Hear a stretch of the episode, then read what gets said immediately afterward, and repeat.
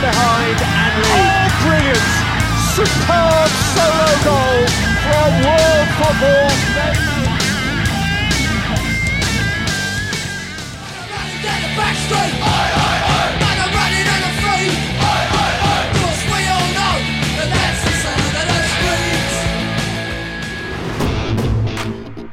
Salve amantes do futebol da Inglaterra! Está começando mais um episódio da PLFC. Eu sou o Danilo Silva e comigo na apresentação desse podcast, Diego Padovani. Olá, meus amigos. Sejam bem-vindos a mais um episódio. É um prazer estar aqui com vocês. Galera, o episódio de hoje será sobre um dos clubes mais tradicionais da Inglaterra e de todo o Reino Unido. E foi até tema de um filme sobre hooligans. Estou falando do West Ham, mais conhecidos como Hammers.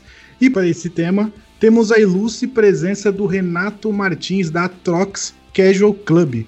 Seja bem-vindo, Renato. E aí, pessoal, beleza? É um prazer participar do podcast de vocês aqui e falar sobre um tema bem legal que eu curto muito, que é o West Ham United. Antes de começarmos a falar sobre o West Ham, Renato, fale um pouco sobre a loja para os nossos ouvintes. Bom, a Trox Casual Club, que é o nome completo da loja, ela surgiu em 2014, né? Faz cinco anos e meio e a gente basicamente começou trabalhando com camisas de futebol do campeonato inglês, das divisões, todas elas, né? da primeira, segunda, terceira, quarta divisão. E com o passar do tempo a gente foi se foi pegando outros países também, o resto da Europa, América do Sul e recentemente até time brasileiro. E a gente é especialista em camisa de futebol de temporadas já passadas, né? Não tem a gente, por exemplo, não tem temporada corrente, a gente tem as temporadas que já acabaram.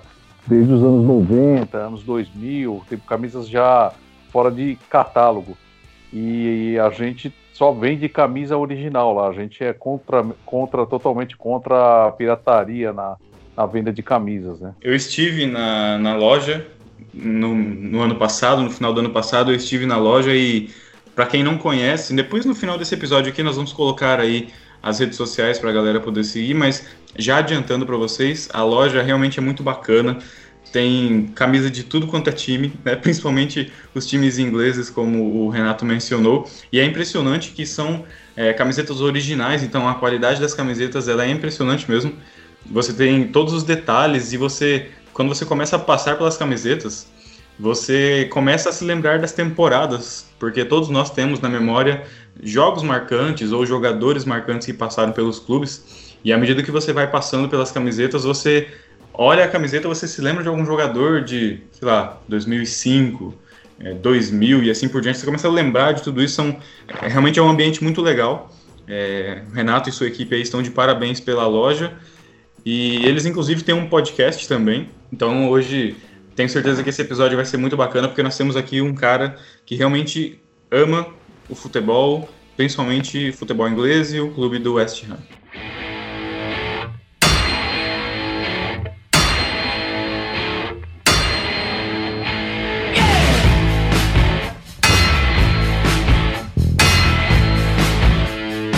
Agora, nós vamos dar início aí a alguns tópicos desse episódio do podcast. E nós vamos começar falando sobre a história do clube. A história de uma maneira geral, como é o clube do West Ham, como surgiu, em que lugar ele fica situado, quais são aí as, as principais curiosidades a respeito desse time e eu vou pedir para que o Renato fale um pouco para a gente aí de como surgiu esse sentimento pelo clube do West Ham e se ele sente falta também do estádio, do antigo estádio do West Ham, o Bowling Ground, porque, se não me engano, em 2016 ele não, o West Ham deixou de mandar seus, seus jogos nesse estádio e passou a mandar os jogos no novo estádio, mas enfim, como surgiu aí essa paixão pelo West Ham por que o West afinal de contas, e falando um pouco da história do clube aí, o que você tem para contar para a gente? E diz também se você sente falta do antigo estádio ou não. Bom, é... o West é um clube que foi fundado em 1895, né, como Thames Iron Works, né, que era uma, que era uma fábrica de navios, né, um estaleiro que os funcionários, o dono do estaleiro é, acabou montando um time de futebol para distrair, né, para agradar os funcionários que tinham feito uma greve e tal. E aí para dar uma dar uma amenizada no clima, ele acabou montando esse time de futebol. E depois, em 1900, eles mudaram o nome para West Ham United. É, e aí eles foram para esse Bowling Ground e começaram a jogar lá em 1904. Como você disse aí, o estádio durou até 2016, foi, foram 102 anos né, no estádio, e depois eles mudaram para o Estádio Olímpico. Pessoalmente, eu comecei a gostar do West Ham por causa de uma banda de punk rock que chama Cockney Rejects. E essa banda, os caras todos eles eram torcedores, são torcedores do West Ham United. E lançaram em 1980, eles lançaram dois LPs, né? Na época, o, o LP né, de vinil. E as músicas, basicamente, todas elas falavam de torcida, de hooliganismo e do West Ham United. Então eu comecei a gostar deles no começo dos anos 80, né? Acompanhar a banda e também conhecer o time, né? E depois dos anos 90 para cá, acompanhei mais o time diretamente, né? Com a chegada da internet, fica, ficou um pouco mais, mais fácil. E agora o lance do estádio é o seguinte: eles, eu cheguei aí em 2013 eu conheci o Upton Park, né, também conhecido como Bowley Ground, eles usavam os dois nomes, tanto, tanto, tanto faz. E eu fui num jogo lá no, da Premier League do West Ham contra o Cardiff City. O West Ham ganhou 2 a 0 Eu lembro que o primeiro gol foi do Kevin Nolan, que hoje é assistente técnico lá do, do David Moyes. E o estádio, o clima é sensacional, era, né? Porque o estádio já veio abaixo, né? Eles demoliram e já tem prédios no lugar, é um conjunto residencial. E o clima era muito legal, cara. E eu fui, inclusive, eu fui com os caras da banda do Cockney Reject, que eu acabei ficando amigo dos caras. Eu trabalhei com eventos aqui uns anos no Brasil e eu trouxe a banda deles duas vezes para cá e acabei ficando amigo dos caras e, e fui no jogo com eles. A gente foi num camarote assistir o jogo, né? Que eles tinham acesso lá, um camarote, mas era um camarote meio raiz, assim, não era um camarote Nutella, não, cara. E depois. é era bem legal, assim, tinha uns comes e bebes tal, mas era bem bacana, assim, né? Era um tosco legal, assim. Mas o, o, o clima lá, cara, era torcida cantando o jogo inteiro, pressão, é, arquibancada em cima do gramado, entendeu? Bem, bem próximo e dava uma outra sensação. E em contrapartida, eu consegui o ano passado, o ano passado que eu digo é 2019, é, eu fui no Estádio Olímpico e por coincidência também na primeira rodada, que foi West Ham e Manchester City, né? Que eu consegui através de um amigo do Cássio, Cássio Amaral, que é um amigo da, da Hammers Brasil. Ele mora em Londres, ele tem season ticket e ele me conseguiu o um ingresso. Eu comprei o um ingresso com ele e ah, eu acabei indo, é, acabei indo no jogo, cara. Infelizmente foi 5 a 0 pro City, né? mas mas eu deu para perceber a diferença, cara. A torcida lá é meio morta, assim. É, o estádio é muito grande e e a torcida é meio fria, cara. Assim, eles vibraram mais quando anulou, o VAR anulou um gol do City do que outra coisa, assim, sabe? Então, é, essa torcida do City cantando o jogo inteiro. Então a torcida do West não, lá parece que tem muito, tem muito turista, muita coisa, sabe? Porque o Playground cabia 35 mil pessoas, ou 36 mil, uma coisa assim. E eles quiseram ampliar para 60 mil e tá indo 60 mil lá. Nesse jogo, inclusive, tinha 60 mil pessoas fatura mais, tudo mais, só que o clima é totalmente diferente, cara. É, era isso que eu ia te dizer, né? Na verdade, você comentou aí sobre o, o jogo em que você foi, e eu, eu, quando você falou do jogo e o placar, eu lembrei, esse jogo eu assisti aqui pela TV, esse jogo foi o jogo de estreia do VAR na Premier League, né? Então, digamos que você foi aí num jogo histórico para a Premier League de forma geral, certo? Foi, foi a estreia do VAR nesse jogo, né? Foi no, no sábado.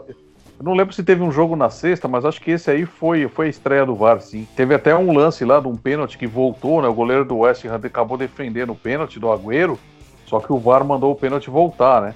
E Depois anularam, acabou... anularam um gol do Gabriel Jesus. Anularam o gol do Gabriel Jesus porque o Sterling estava impedido na, quando recebeu a bola na esquerda. E era mas... milimétrico, né? É, era, foi um negócio do bico de chuteira, cara. Um negócio meio ridículo. é, eu estava assistindo esse jogo pela TV, cara. O West Ham vibrava mais na, na, nas, nas, decisões do VAR, que, que anotava os gols dos caras, voltava o pênalti e tal, do que no próprio time, né? Porque o time não atacava, ele foi completamente dominado. Né? Eu tive a oportunidade de ver um time do Guardiola jogando ao vivo, assim, cara. É um negócio absurdo a posse de bola, toca de bola tal. Mas falando especificamente do West Ham, cara, e, e, entre os estádios, a diferença é muito grande, cara. Para quem eu, eu cheguei a ver um jogo só em cada, mas já dá para ter uma dá para ter uma noção, né? E conversando com meus amigos lá que torcem pro West Ham, o próprio Cássio, né, o brasileiro que mora lá, o pessoal do, do, do Cockney Rejects da banda, os caras odiaram mudar para lá, cara. Os caras do Cockney são torcedores mais raiz, assim, os caras odiaram. Eles falaram que não precisava ter demolido o Upton Park Era só fazer uma reforma e ampliar lá mesmo e continuar por lá. Mas a ideia de a ideia de mudar de estádio e a gente já, já antecipando o tema aí, né? Que eu sei que vocês iam falar do estádio, e para não perder o pique, é, é, era justamente isso, né? Porque aquela região do Upton Park lá, ela estava meio que é, dominada por, por, por paquistanês, por indianos, né? Por muitos estrangeiros, né? E esse pessoal não curtia muito futebol, eles gostam mais de cricket e outros esportes. Então, o, o, o medo do West Ham era começar a perder público a médio e longo prazo. Então eles quiseram mudar o estádio, pra, além de ter um estádio maior, é, para 60 mil pessoas, e para uma área que era, entre aspas, meio virgem de times, né? O único time que tem mais perto ali é o Leighton Orient, que é uma estação depois. Mas aquela, aquela área ali tem, então é uma área que não tinha muita gente torcendo, porque lá na Inglaterra tem essa tradição, né, de torcer, de torcer pro time do bairro, do time da cidade, se é pequena, né? E aí eles foram para lá para tentar é, resgatar o pessoal da, daquela região que torcia para que para torcer pro West. Também tá, tá dando certo, né? Financeiramente tá dando certo, porque todo jogo tem 60 mil pessoas. Agora, é, futebolisticamente falando, o West já tá na zona de rebaixamento, né? Não tá conseguindo fazer uma campanha decente, né? Ô Renato, então é, praticamente deu uma, uma elitizada, então. Total, tá total elite, assim. Eu fui no jogo, é, por exemplo, o Cássio ele me arrumou o ingresso, o meu, meu, meu, meu lugar era melhor que o dele, o dele é atrás do gol, o, o fixo dele, né? Ele comprou o ingresso para mim, até dá para falar quanto foi, foi padrões brasileiros, foi caro foi 60 libras, né? Daria na época uns 350 reais. Foi o ingresso Caramba. de futebol mais caro que eu paguei na minha vida. Mas valeu a pena, cara. Apesar de ter levado cinco, cinco na lomba, né? Mas foi, foi bom. É, o, o, visual, cara, eu fiquei atrás assim do banco do City e vi o Guardiola assim, tipo, perto, né? Os caras aquecendo na minha frente. Então foi legal, assim. Mas eu não escutava ninguém falando inglês lá, cara. Era só nego falando castelhano, falando outras línguas, tinha muito turista, cara, muito turista, inclusive eu, né, que era brasileiro, Mas, tava lá. E, e a questão da, da torcida do, do, do, West Ham, né, a questão do, dos hooligans, é, você não viu aqueles torcedores mais é, fervorosos no, no, estádio, ou eles ficam, ou, ou é, devido a elite, a elite tá indo no estádio, eles não estão indo mais? Não, eles vão, mas ficam de boa, cara, porque essa geração de hooligans, assim, os caras estão tudo velho já, né, Uhum. Tá tudo único aposentado, né? Então, eles não, não tem mais. Lá no estádio não tem mais treta, né? Assim, em qualquer estádio inglês. As uhum. tretas que poucas que tem é, é, é longe, bar, né? pub, é longe, né? É meio que estava acontecendo aqui no Brasil, né? É, então eles não, não, brigam dentro do estádio. Os, os, caras que vão. Porque se você brigar dentro do estádio lá, você é banido, cara. Os uhum. caras caçam o seu season ticket é, e você não pisa mais no estádio. Lá, lá, vale, lá vale a lei, vale, entendeu? Não é que nem aqui no Brasil, que é terra de ninguém. Lá o cara se, se, se invade campo, toma uma multa gigantesca. Se o cara briga no estádio, aquele cara do, do o ano passado, né, teve um torcedor do Birmingham, né, que invadiu o campo e deu um soco no Grealish. No né, Grealish. No né? Esse cara foi banido. Esse cara ainda puxou uns meses de cadeia e ele foi banido do, do da, da temporada para sempre. Ele não vai mais em jogo do Birmingham, cara. E lá não tem conversa, lá é assim. Né? Então a galera não briga dentro do estádio. Dentro do estádio é um clima totalmente ameno, assim, cara. É tranquilo. O pessoal tomando cerveja, comendo aqueles sanduíches lá deles, hot dog, comendo a, o pão com batata, comendo os negócios lá. É tranquilo, cara. Não tem assim, não, não tem muita, não tem treta nenhuma. É tudo organizado. Você entra em cima da hora, seu lugar tá lá, você senta no seu lugar, entendeu? Não tem problema nenhum.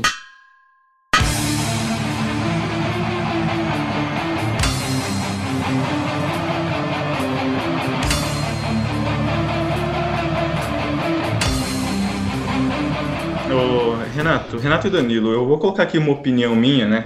Ainda falando sobre esse, esse nosso tópico da história do clube, nós estávamos falando aqui sobre o, o estádio.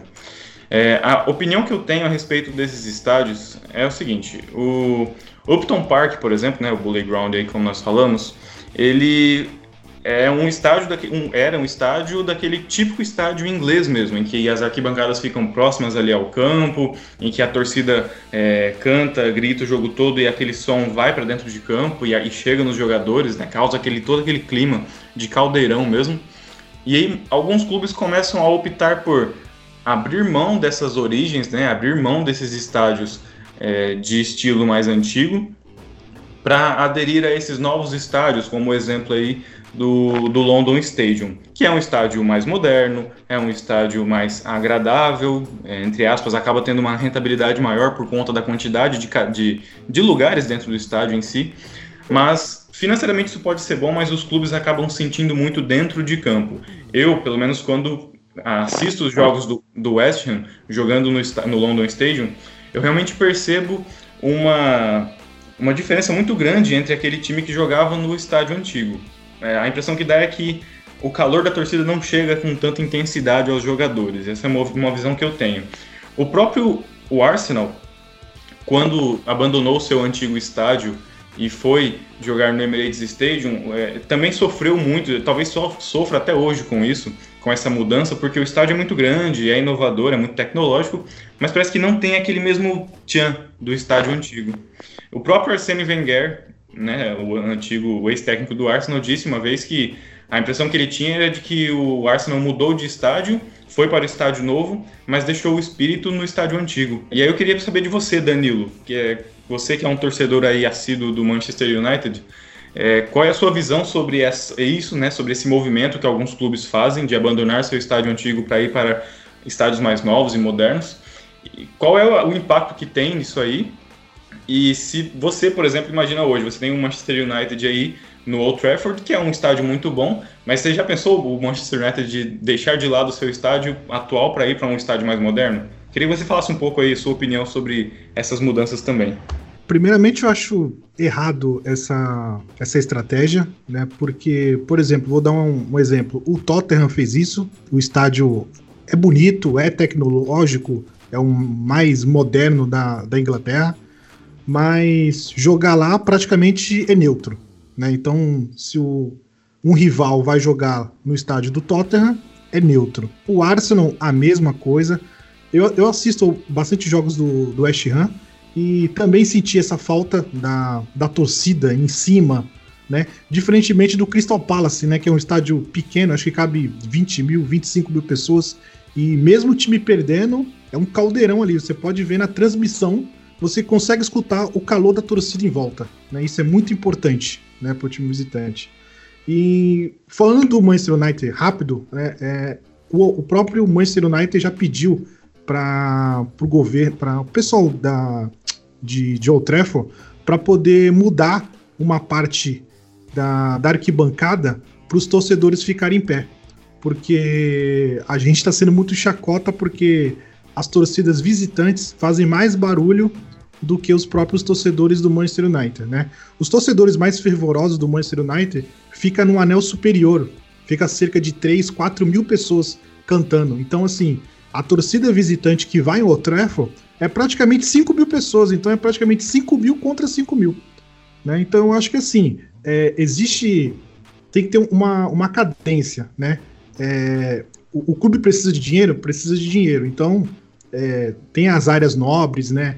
A questão da para elitizar um pouco o, o, a questão do, do estádio, né?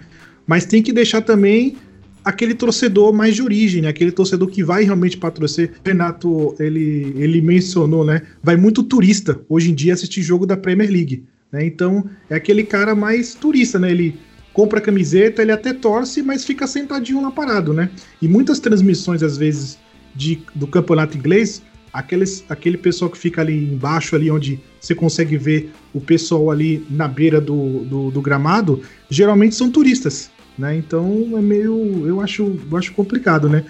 E a questão do, do West Ham é, perdeu um pouco, né, dessa, desse calor que era jogar contra o West Ham no seu antigo estádio, né? Então é questão de meio termo, né? É porque hoje em dia a Premier League é mais do que futebol, né? É um mercado muito lucrativo. É meio, meio difícil defender essa tese. Eu acho que deveria ter um, um meio termo, né? No, na questão do West Ham indo pro estádio olímpico, acho que não pensaram nisso, né? Deixaram a elitizada muito bem servida e deixaram aqueles torcedores mais raízes, né? É, de fora, né? O preço do ingresso é um pouco. Até alguns clubes, é, o próprio Arsenal já reclamou, o próprio Tottenham já reclamou, alguns torcedores já reclamaram do preço dos ingressos devido à troca de estádio, né? Não sei se o pessoal do alguns torcedores do West Ham já chegaram a reclamar sobre o, a questão do preço alto. Não sei se quando você foi, Renato, na primeira vez o ingresso deu uma, uma subida. É, a, a minha, na minha experiência, a primeira vez que eu fui em 2013, como eu fui de convidado no camarote com os caras da banda lá, eu não paguei, os caras não, não deixaram eu pagar de jeito nenhum. Uhum. Quanto é que é, né? Não, não, não, você é convidado nosso, você não vai pagar. Então eu não tenho noção de quanto que era o valor.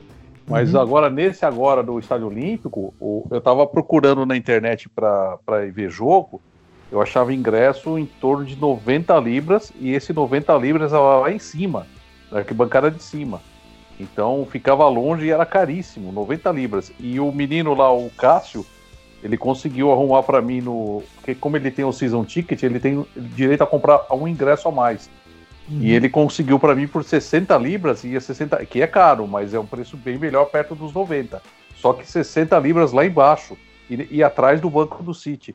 Então o meu lugar no estádio era melhor que o dele, como eu disse.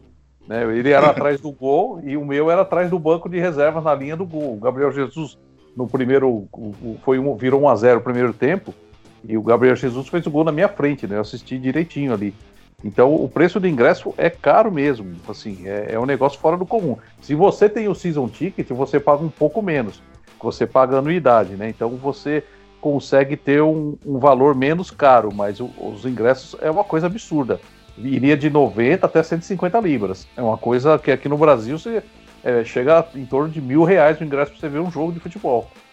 É. E o lance, e o lance do, do, que você comentou das torcidas é, é, adversárias, né, cantarem mais, isso aí é meio normal lá, porque o, público que viaja, por exemplo, os, os, os torcedores que vão fora, quando, nos jogos away, né, que é fora de casa, é um outro tipo de torcida. São aqueles Sim. torcedores raiz. Né, os caras que viajam mesmo. Tem torcedor lá que só vai em jogo fora, ele não vai em jogo em casa, ele só vai fora. E esse torcedor que viaja fora, que pega o busão, que pega o trem, ele é mais raiz, entendeu? E ele chega lá na, na, no estádio do, do, adversário, o cara fica mais, mais inspirado ainda a cantar mais alto ainda, entendeu? Então você tem 3, 4, 5 mil torcedores visitantes lá, que é o, o a, a, mais pura essência do, do torcedor raiz, né? Então os caras cantam mesmo. Então eles vão para os estádios do Manchester United, do City, do Arsenal, do próprio Chelsea, e acaba as torcidas visitantes cantando mais alto que o próprio time dono da casa, né? Isso acontece com o West Ham também. É, os jogos, de, como eu, eu, te disse, esse jogo que eu vi lá do, do contra o City, a torcida do City estava cantando mais alto que a do West Ham. E tinha o quê? Uns 5 mil torcedores lá do City. E é, os é... outros 55 mil eram torcedor do West Ham. É que esses torcedores que viajam com o time para os jogos fora de casa, eles acabam viajando por aí dezenas, centenas de quilômetros. É, e o cara pensa o seguinte: bom, eu não vou sair aqui da minha cidade para ir para uma cidade vizinha, né, qualquer que seja a cidade, para chegar lá e ficar calado, né? Então, o cara que vai é aquele cara que realmente gosta muito do time, que tem tatuagem e tal, e que, e que canta o tempo todo, né? Isso, isso é uma característica aí, como você disse, da, do campeonato inglês, dos times ingleses no geral.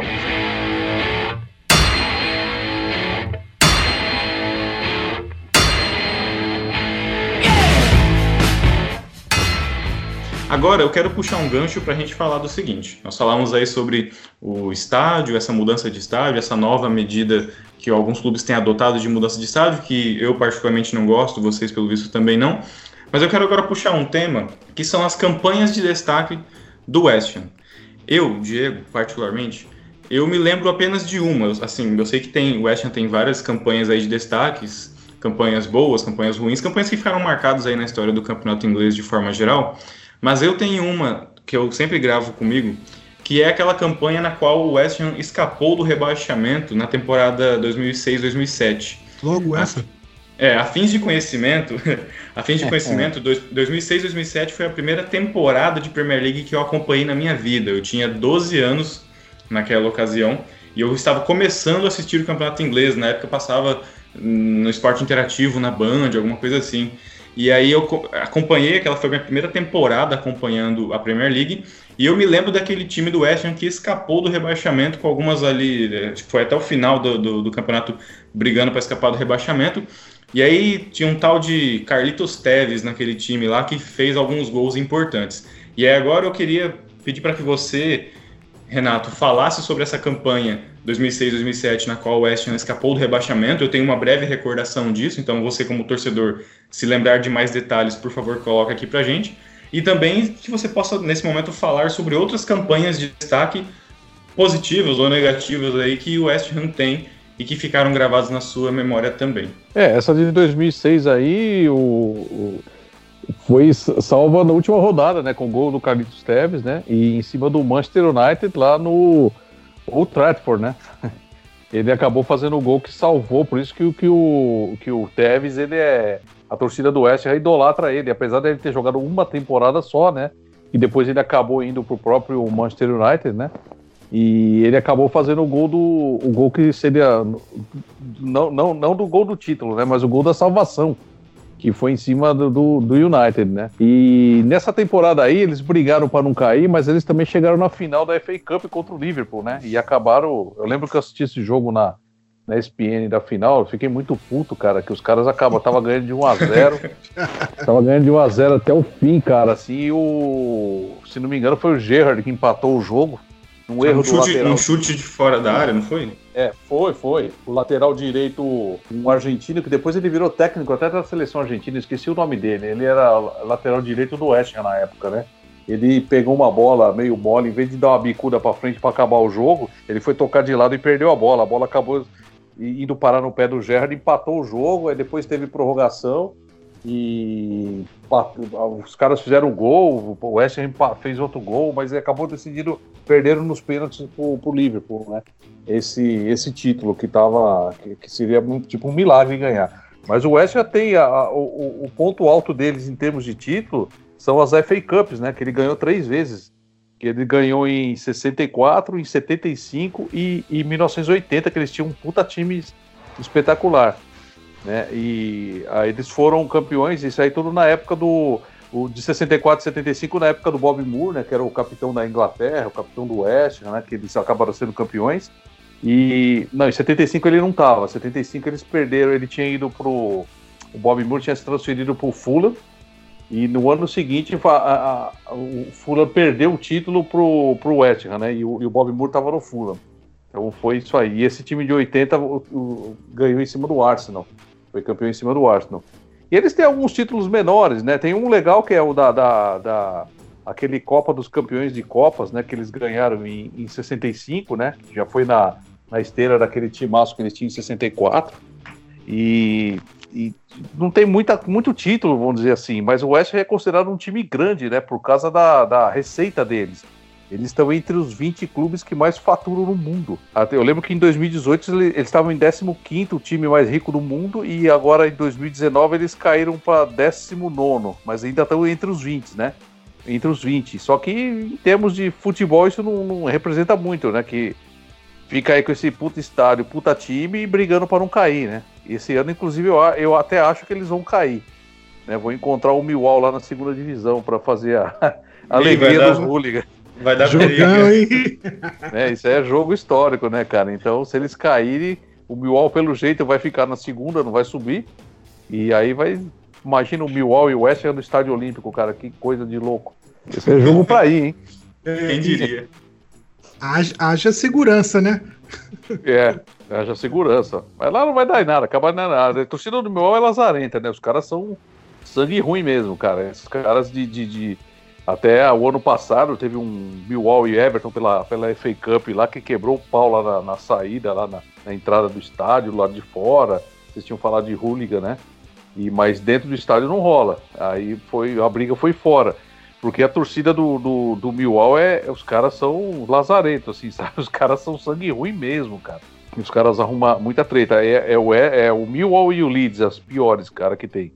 E a treta do. Essa rivalidade do, do. Voltando a falar de West Ham, essa rivalidade do West Ham com o Millwall é mais de torcida mesmo, né? Porque de time, cara, o Millwall é um time que putz, vive na segunda divisão, às vezes cai pra terceira, aí fica uma temporada na primeira volta, fica 20 anos na segunda.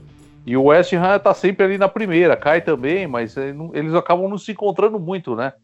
Então a, a, rivalidade deles nem é, nem é no futebol, é mais no lance da torcida mesmo, da, da treta, que a, que a torcida do, do West Ham, que era a única, é, era a, a ICF, né, Intercity Firm, que era a única torcida que encarava a torcida do Millwall na pancadaria, né? Então a rivalidade deles ficou mais evidenciada naquele filme Hooligans, né?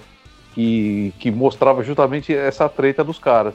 Pois é, o filme ajudou bastante a criar essa rivalidade, né? E como você disse, dentro de campo eles não acabam não competindo muito porque a diferença entre os times acaba sendo grande e o Millwall tem passado mais tempo na segunda e terceira do que em qualquer outro lugar.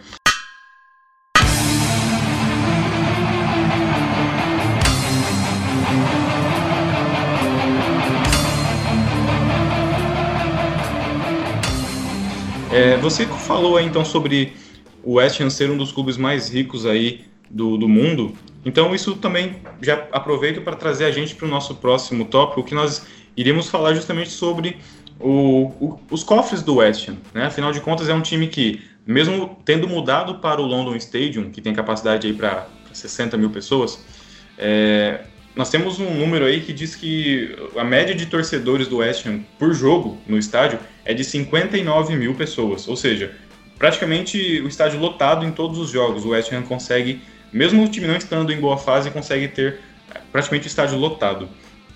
E aí eu queria saber de você o seguinte, Renato, qual é a sua opinião em relação ao que o West Ham tem de receita e as contratações que ele faz? Porque hoje você vê um time que não é de todo ruim, você tem peças boas ali naquele elenco, é, mas o que você vê dessas, das contratações que o West Ham faz? Por exemplo, é, o Haller, Felipe Anderson, Balbuena, enfim, os jogadores que você tem ali atualmente. É, são condizentes com a renda que o West Ham tem ou daria para fazer alguma coisa diferente? Eu, eu acho que dá para fazer uma coisa bem diferente, cara. Você pega o, o próprio Overhampton, né, que está fazendo uma bela campanha, até o Sheffield United, né, que está uma surpresa gigante no campeonato, tá, tá ali ficando ali quinto, sexto, sétimo lugar, né, atrás dos grandões. E eles estão contratando certinho, cara. E o West Ham, com a, com a, renda que tem, que é bem maior que esses times citados aí, ele poderia contratar melhor, cara. Sabe? Ele, eu acho que o West Ham tá pecando mais na, no lance de escolher um técnico. O West Ham contratou o chileno Pellegrini, né? Que era um técnico campeão, foi campeão pelo Manchester City e tal, mas já tá meio, meio ultrapassado. E aí manda o Pellegrini embora e contrata o David Moyes, né, que tinha sido mandado embora um ano e meio atrás, que ele, quer dizer, não servia, ele não servia um ano e meio atrás, agora serve, né, aconteceu um milagre. sabe?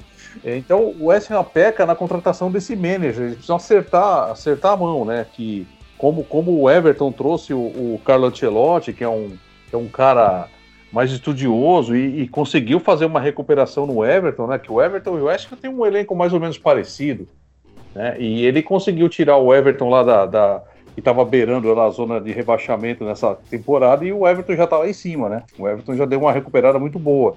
Então o West Ham tem que pensar grande, cara, tem que trazer uns caras é, é mais mais de nome, os caras que realmente joguem, né? Investir na molecada da base, que o West Ham sempre foi tradicional por, por ser a academia de futebol, né? Revelou um monte de cara bom aí, Lampard, é, Terry, Joe é, Ferdinand, né? E Joe Cole, teve, teve um monte de cara.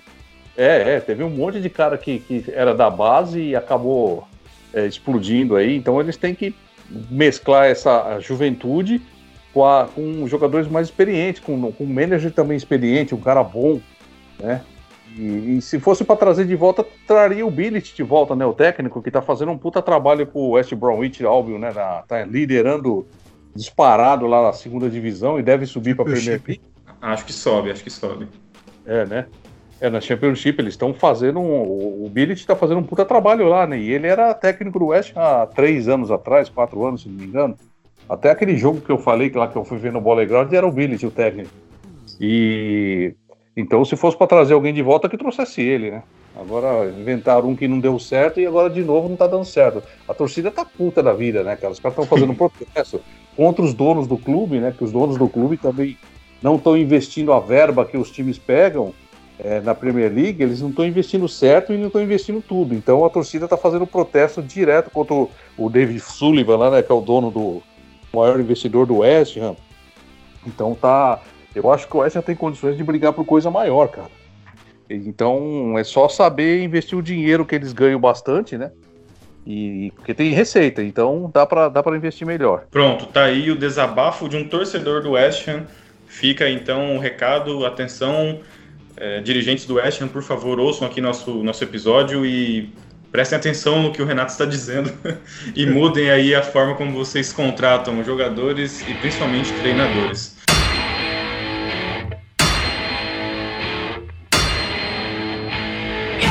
É, agora, Renato e Danilo, antes da gente entrar na reta final aí do nosso episódio, eu quero fazer duas perguntas para o Renato. A primeira pergunta é a seguinte: sabendo que o Millwall não é nesse momento o principal, o principal rival do West Ham, por estar há muito tempo na segunda divisão, eles não acabam não se enfrentando tanto.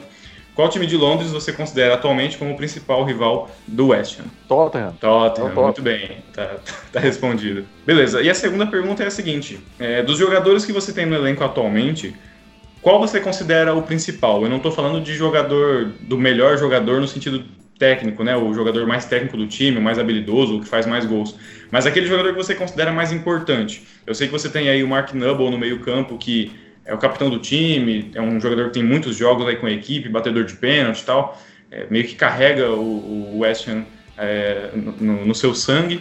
É, e aí, qual é o jogador atual desse elenco que você tem que você considera como o principal jogador do time? Cara, eu poderia falar o goleiro Fabianski, mas ele tomou um peru lazarento. Tava jogando, por incrível que pareça, foi acho que talvez o melhor jogo do West Ham no campeonato foi contra o Liverpool, porque encarou de frente, deu uma canseira no Liverpool, né? Quase, quase tira a invencibilidade do Liverpool lá. E aquele frango do Fabianski, que não é normal, né? Que é um, é um goleiro excelente, acabou decretando até a derrota, né? Porque ali os caras empataram e depois acabaram virando logo na sequência. O West Ham ficou meio abalado com aquele frango. Eu, eu gosto, cara, eu gosto do futebol do. Eu gosto do futebol do Noble, cara. Eu acho ele um puta líder, assim. Só que ele já tá ficando um pouco passado, né? Ele já tá meio, meio veterano, né? Logo, logo vai ter que achar um substituto para ele. É, a zaga eu não acho muito segura. Eu gosto do, do lateral esquerdo lá do Cresswell.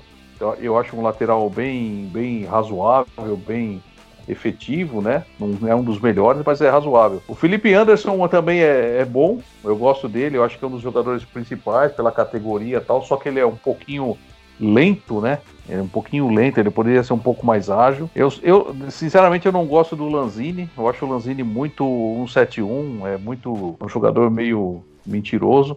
Somos não dois. gosto muito. Eu não gosto muito do Antônio, do Michael Antônio. Eu acho que é um jogador que oscila muito, cara. Ele oscila muito. E o do Snodgrass eu acho bom, um jogador muito bom, eu acho importante. Eu acho que fica nessa, nessa trinca aí de Noble, é, Felipe Anderson e o Snodgrass. Eu acho que essa trinca aí é, é legal, assim, de, de para levar. E dá, dá uma reforçada na zaga, principalmente, né? É, na lateral direita, na volância ali, precisa também dar uma reforçadinha. Apesar que o Rice é um, é um promissor jogador, né? Já está sendo convocado para a seleção inglesa. Mas eu acho que dá uma reforçadinha nos três, quatro nomes legais, assim, de peso mesmo, tá, vai, vai, dar, vai dar mais jogo, literalmente. Uh, eu, eu, tenho um, um, dado aqui que eu. aqui na internet, né? Que assim, é, o West Ham contratou sete jogadores, né? Assim, desembolsou mais de 400 milhões de reais, né? E o Felipe Anderson foi a contratação mais cara do West Ham, cerca de 42 milhões de euros. Renato, você pagaria esse valor? Você acha justo esse valor em cima do Felipe Anderson? Para os padrões do futebol inglês, até que é justo, cara. Os caras têm dinheiro, né? Então eles compraram o Felipe Anderson lá da Lazio, né? Que era um dos destaques da Lazio e acabaram. Eu não acho que foi muito caro, não. Só que eu acho que o West Ham tinha que ser mais ousado um pouco, né? Que teve até um, uns comentários de que o West Ham tava querendo, tava atrás do Gabigol, né? Atrás do Bruno Henrique, do Flamengo. Eles poderiam ter, tá, teve um papo, meio um boatinho na época também do Ibra, né? Que antes dele, quando ele tava saindo do LA Galaxy, era, o, eu acho que o West Ham tinha que ser um pouco mais ousado nisso aí, entendeu? Por exemplo, trazer um Ibra, trazer, pegar um Gabigol da vida aí, que tá, tá destacando. Por exemplo, chegar lá no, no, no, no City e pegar o Gabriel Jesus. Se bem que o Gabriel Jesus tá destruindo, né? Então não deve estar tá, não tá, tá muito barato o passe, mas dá para eles brigarem, porque eles têm dinheiro, né? Dá para pegar alguma uma, uma, contratação mais assim, mais, mais de impacto, né? Para poder dar uma chacoalhada lá, que tá, a coisa tá muito acomodada por lá. Só não pode contratar Andy Carroll, né? aquele lá é o maior chinelinho, aquele é nem chinelinho, é chinelão, né? Que o cara tinha dois metros de altura. Eu nunca vi um cara grande para machucar tanto que nem aquele cara, viu?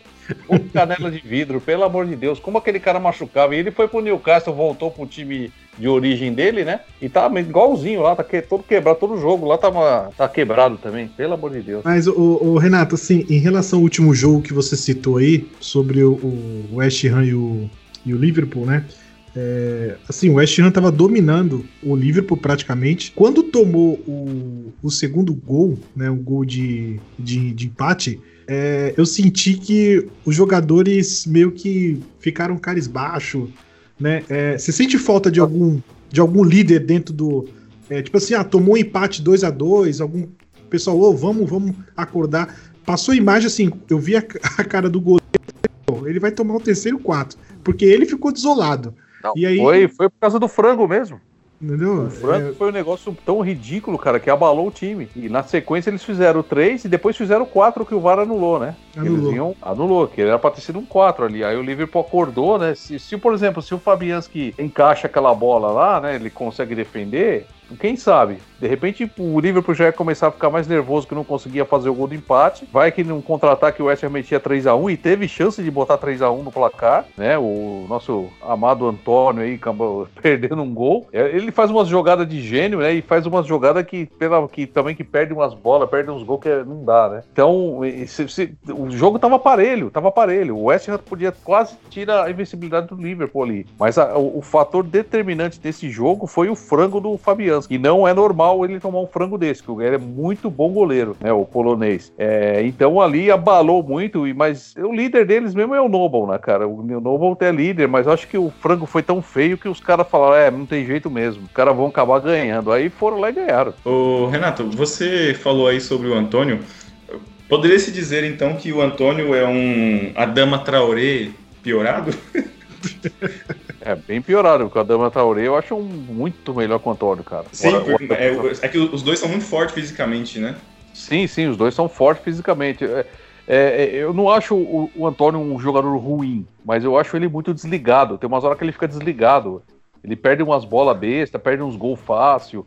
Eu acho o Adama Traoré mais jogador que o, que o Antônio, cara se o Overhampton quisesse trocar, eu topava fazer essa troca. e sobre o centroavante, o Haller, ele fez muitos gols na Alemanha, foi uma contratação cara também. E aí, você bota fé no, no, no futebol desse cara ou não? Ah, por enquanto não. Por enquanto não. O West Ham poderia ir atrás de um Vard da vida, entendeu? Tem cacife para pegar um, o, o Vard para pegar um jogador mais decisivo, né? E eu, eu acho que eles poderiam tentar alguma coisa mais assim, cara. Mas esse Haaland por enquanto não mostrou, é, não mostrou muita, muita, mostrou a que veio ainda, entendeu? Ele uhum. acho que pô, outro, outra coisa que poderia ter usado e ter ido atrás do, do outro do Haaland, né? Que ele tava no Leipzig lá, dava pra ter ido atrás do cara, né? E o Borussia Dortmund acabou apagando uma micharia pela qualidade do jogador, né?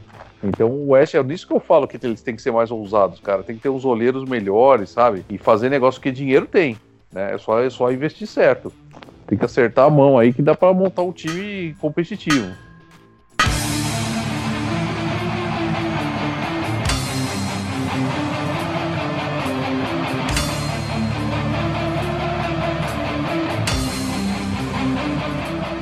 Infelizmente chegamos no final do nosso episódio e gostaria de agradecer mais uma vez a presença do Renato da Trox Casual Club. Muito obrigado, Renato.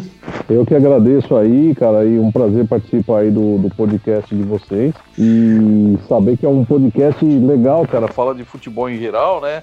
E, especialmente esse podcast, esse capítulo, esse episódio de hoje falando do West Ham United, que é o meu time preferido na, na Inglaterra. É, ô Renato, deixa o endereço da loja aí pro pessoal, Se quiser deixar a rede social, é, eu sei que vocês têm canal no YouTube, fica à vontade, faz a propaganda aí. Eu sei que não precisa fazer propaganda, mas. Não, propaganda sempre é bem-vinda, cara. A gente está localizado na Rua Augusta, em São Paulo, na cidade de São Paulo, perto da Paulista, do lado do centro. É Rua Augusta 1371.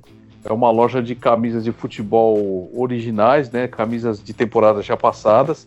E a gente tem, tipo, uns, uns 80 times de ingleses diferentes de várias divisões, né? Da primeira, segunda, terceira, quarta, da, até da quinta da, da National League a gente tem. E a gente tem canais no YouTube, Instagram, Facebook, toda essa nossa mídia social, é, a nossa rede social é a Trox Casual Club. A Trox Casual Clube, né? Clube com bermuda. Então você dá uma busca no Google aí, você acha as redes sociais nossas. E o, o mais forte nosso é o Instagram, né? Que é que o pessoal segue, a gente tá sempre postando vídeo, novidades. Chega semana, toda semana chega camisa nova lá, então a gente é, acaba divulgando pelo Instagram. Mas siga a gente aí, eu agradeço aí o convite e a gente está à disposição e ver se vocês passam lá de novo para fazer uma visita pra gente. Aí eu com certeza vou passar lá para comprar. é isso aí. A loja da Trox em São Paulo tem diversos produtos, é, não somente camisetas, né? É bom que fique claro isso. Eu, por exemplo, comprei caneca do Liverpool, do West Ham, do Manchester United. É, compramos chaveiro, flâmula, enfim, os caras têm de tudo lá. Então, é, procurem aí nas redes sociais e quem puder ir até São Paulo conhecer, não vai se arrepender, é uma loja muito bacana. Danilo e eu estaremos lá em breve aí para comprar novas camisetas dos times ingleses e também para gravar episódio de podcast lá na casa do Renato. Pode ser, Renato? Pode ser. Inclusive, essa aí é uma novidade que eu, em primeira mão, vou falar para vocês. Pegou uma loja nova lá na galeria, né? E nesse, no mezanino dessa loja a gente está montando um estúdio de gravação de programa de YouTube e podcast. E o dia que, vocês, dia que vocês quiserem lá gravar o podcast lá, a gente vai. E já está à disposição lá para gravar também. Tá, tá agendado aí então, Danilo. Escolher uma data para a gente poder gravar com o Renato lá na casa dele. Aí a gente vai fazer um, um novo episódio aí para a galera poder curtir. E antes da gente finalizar esse episódio, eu só queria deixar aí um agradecimento para as pessoas que estão ouvindo o nosso podcast. É, felizmente, a nossa audiência ela está aumentando, a quantidade de pessoas que ouvem o podcast ela está aumentando e se diversificando também. Nós temos pessoas é, de diversas cidades e, e diversos países. Nós temos pessoas ouvindo o nosso podcast em Amsterdã, nós temos pessoas ouvindo o podcast em Nova Jersey, em Piacatu, em São Paulo, Belo Horizonte, Salvador, Parnamirim, no Rio Grande do Norte, Barra do Piraí, Volta Redonda e Nova Iguaçu, no Rio de Janeiro. Então, temos diversas pessoas de diversos lugares. Agradeço muito aí a audiência de vocês. Continuem acompanhando a gente que nós temos sempre episódios novos aí para lançar para vocês. Agradeço mesmo, vocês fortalecem aí o nosso objetivo. Mais uma vez, agradeço o Renato pela participação ao Danilo pela parceria de sempre. E vamos chegando ao fim aqui do nosso episódio. Agora o nosso editor Mike vai colocar pra gente uma música aí bem bacana em homenagem a esse histórico clube inglês.